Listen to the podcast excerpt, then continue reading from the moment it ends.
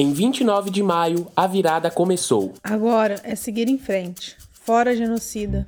Olá, eu sou o João, ela é a Priscila e nós vamos apresentar para você a nova edição do jornal O Trabalho que foi publicada no dia 1 de junho. Você pode acessar a edição na íntegra em www.otrabalho.org.br. A gente vai te apresentar agora o editorial, mas dá um pulo no site para ver notícias sobre a rebelião na Colômbia, a eleição no Peru e muito mais. 29 de maio foi dada a grande largada. De manhã até de noite, em todas as capitais e em várias cidades do país, ficou patente. Não dá para aguentar mais um dia com esse governo.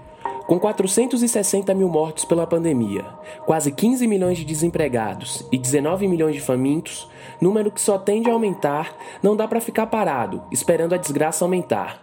Foi o que as ruas gritaram no dia 29. Não é por acaso que tem ecoado aqui o que dizem nossos irmãos colombianos, que desde 28 de abril não saem das ruas.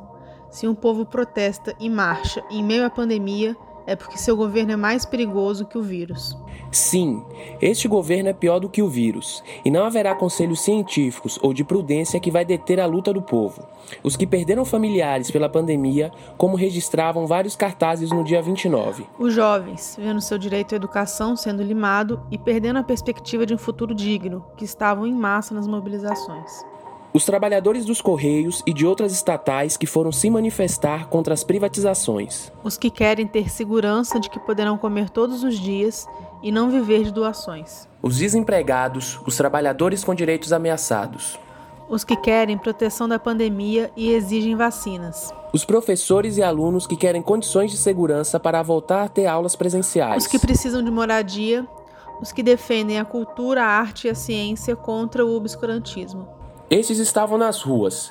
O número à disposição de luta comprova. Não dá mais. Já em 1 de maio e no dia 13 de maio, como dissemos no editorial anterior, as manifestações mostravam que uma janela se abria. Em 29 de maio, a janela se escancarou. E a rajada não será passageira. Por isso, atenção! Para aqueles que no interior das organizações dos trabalhadores hesitaram, ou até se opuseram, a prova foi feita. Não podemos nos confundir com o um governo que promove aglomerações, diziam uns. Mas só a luta coletiva, organizada, do povo que não guarda nenhuma relação com as ações do governo e seu secto, pode colocar fim ao descalabro que assola o país. Temos que ficar em casa, diziam outros. Mas só 10% daqueles que têm trabalho está em home office. 90% rala todo dia em transportes lotados e trabalha sem as proteções necessárias. Só fazer manifestações quando todos forem vacinados, outro argumento. Mas até para ter vacina tem que lutar para colocar para fora este governo. Contra fatos não há argumentos. E o fato é que a tragédia da pandemia, do desemprego e da fome só aumentará a cada dia que Bolsonaro se mantiver no Planalto, transformado em um covil de facínoras tutelado pelas Forças Armadas, o Exército em primeiro lugar, ainda que com alguma chiadeira. Amparado por um Congresso e um Judiciário, ainda que com algumas rusgas. Bolsonaro destrói o país, leva o povo a um sofrimento drástico e só será detido pela luta do povo.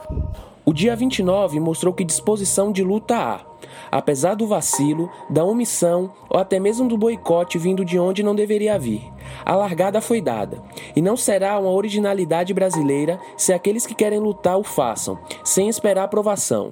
Em várias partes do mundo, em nosso continente também, a luta explode sem pedir autorização.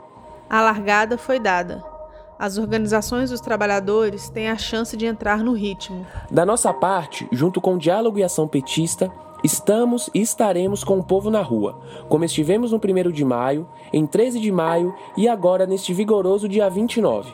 Leia e assine o jornal Trabalho.